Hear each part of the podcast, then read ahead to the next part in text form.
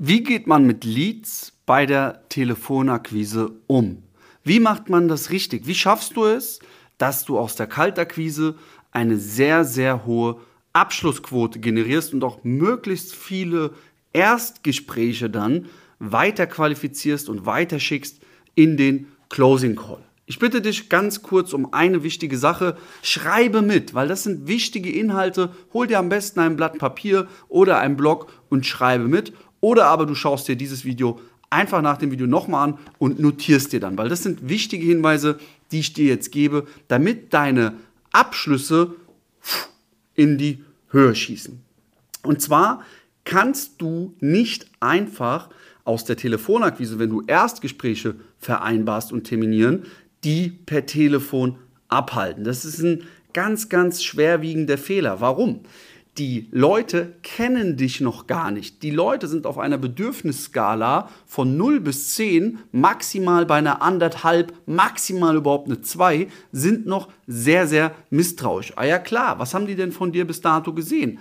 Einmal dein Anruf, da konntest du sie überzeugen für ein Erstgespräch, sehr gut. Und jetzt musst du auch mal überlegen, die informieren sich jetzt über dich, diese Menschen. Das heißt, sie googeln dich, sie schauen nach deinen Bewertungen, sie schauen auf deine Webseite, sie schauen, was finden sie über dich. Und wenn jetzt hier schon einige Parameter nicht stimmen, sagen sie sogar den Termin ab oder noch schlimmer, sie erscheinen erst gar nicht. Jetzt gehen wir aber davon aus, dass sie bei dir erscheinen. Jetzt kann es sein, dass du diesen Termin nur über Telefon abhältst und gleich qualifizierende Fragen stellst, wie zum Beispiel, wie viel Umsatz machen Sie, äh, wie viele Mitarbeiter haben Sie. Und jetzt wunderst du dich, dass der Kunde ähm, überhaupt nicht mit dir einen Rapport, also eine Beziehung aufbaut, kein Vertrauen da ist, du es vielleicht sogar schaffst, ihn zu einem Abschlussgespräch zu terminieren, aber jetzt erscheint er nicht oder wenn der erscheint, schließt du ihn nicht ab, er muss überlegen, er weiß nicht, er geht nicht mehr dran. Und alle deine Follow-ups ähm, sind sinnlos, sind sinnfrei oder bringen einfach nichts und führen dich nicht zum Abschluss. Wie macht man das also? Also wie gehst du also richtig mit Leads aus der Kaltakquise, mit Erstgesprächen aus der Kaltakquise um? Ganz, ganz wichtig ist, dass du keine große Beziehungsphase machst. Es ist noch zu früh. Warum? Du musst in den Glaubenssätzen, in den Denkmustern deines Gegenübers denken. Setz mal diese Brille auf. Wie denkt jemand? Natürlich, wenn du jetzt mit ihm sofort eine gute Beziehung aufbauen willst, nimmt dein Gegenüber, dein potenzieller Kunde, dein Erstgespräch, das als Manipulationsversuch wahr. Deswegen hörst du dann auch immer wieder, ja, jetzt kommen sie mal zum Punkt, alles klar, um was geht es denn überhaupt? Ab jetzt verlierst du auch die Macht über das Verkaufsgespräch und du bist in einer absoluten Bittstellersituation. Du musst nämlich überlegen, es gibt immer Augenhöhe, Überhöhe, Unterhöhe und ab jetzt bist du sofort in der Unterhöhe. Und damit das nicht passiert, empfehle ich dir einfach nur kurz ähm, zu fragen, sind Sie gut in den Tag gestartet, Herr Müller? Ja, super. Okay, ich möchte gar nicht lange Ihre Zeit ähm, in Anspruch nehmen, sofort herausfinden, ob ich Ihnen helfen kann. Darf ich Ihnen diesbezüglich einige kurze Fragen stellen? Ja, bitte machen Sie mal. Jetzt ist wichtig, dass du Fragen stellst, die dazu führen, dass er verunsichert ist, dass er merkt, hey, ich habe ein Problem. Und zwar ist eine ganz, ganz wichtige Frage, dass du zum Beispiel, wenn du eine Agentur betreibst, fragst, messen Sie denn aktuell, wie viel Euro im Durchschnitt eine Anfrage, eine Bewerbung über Ihre Webseite kostet? Viele messen das gar nicht. Und jetzt hast du schon einen Ankerpunkt, wo du drauf argumentieren kannst. Messbarkeit, Tracking ist mittlerweile sehr, sehr einfach. Ich gehe davon aus, dass du es machst. Der zweite wichtige Punkt ähm, ist auch, dass du deine Kamera anhast. Das bedeutet, dass dein potenzieller Kunde dich sieht. Das schafft extrem viel Vertrauen. Stell dir doch einfach mal vor, deine Dienstleistung machst du im Erstgespräch ohne Kamera. Und ein Mitbewerber von dir ist genauso gut wie du. Er macht einfach nur die Kamera an. Was denkst du, wer ist im Vorteil? Ja klar, der mit der Kamera. Warum? Weil einfach das Vertrauen da ist, weil du viel mehr Vertrauen aufbauen kannst. Jetzt ist es wichtig, nachdem du qualifizierende Fragen gestellt hast, beziehungsweise Fragen gestellt hast, die dich als Experten positionieren und darstellen, dass du ein Content Sharing machst. Das heißt, dass du wirklich Content zeigst, dass du zeigst, warum seine Methode, seine Dienstleistung oder das, was du anbietest, auch viel besser ist.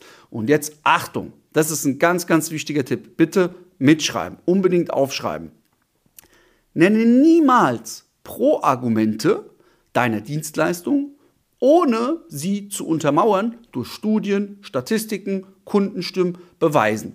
Zum Beispiel, wenn du sagst, ja, wir konnten bei der Firma Hans Schmidt die offene Stelle, die sie auch suchen und besetzen müssten, die nach 23 Tagen besetzen, wenn du das als Videokundenstimme hast, spiel das ab.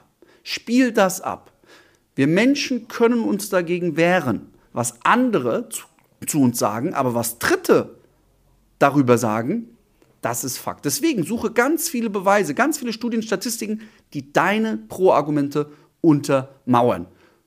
Durch Zeugen, überzeugend. Das steckt sogar im Wort. Ja, also das ist ganz, ganz wichtig. Du musst es hier schaffen in der Content-Phase, das Bedarfsbewusstsein zu wecken. Auf eine Skala von 0 bis 10, dass du ihn da hoch skalierst, dass er da auf eine 6, 7, 8 kommt, dass er merkt, ey, ich habe Bedarf. Wenn du das gemacht hast, hast du jetzt einen Expertenstatus aufgebaut. Dein Kunde merkt jetzt, ey, ich habe ein Problem. Wie erfährst du, ob der das auch spürt, das Problem, indem du einfach fragst, ist das für sie nachvollziehbar, was ich ihnen gerade deklariert habe?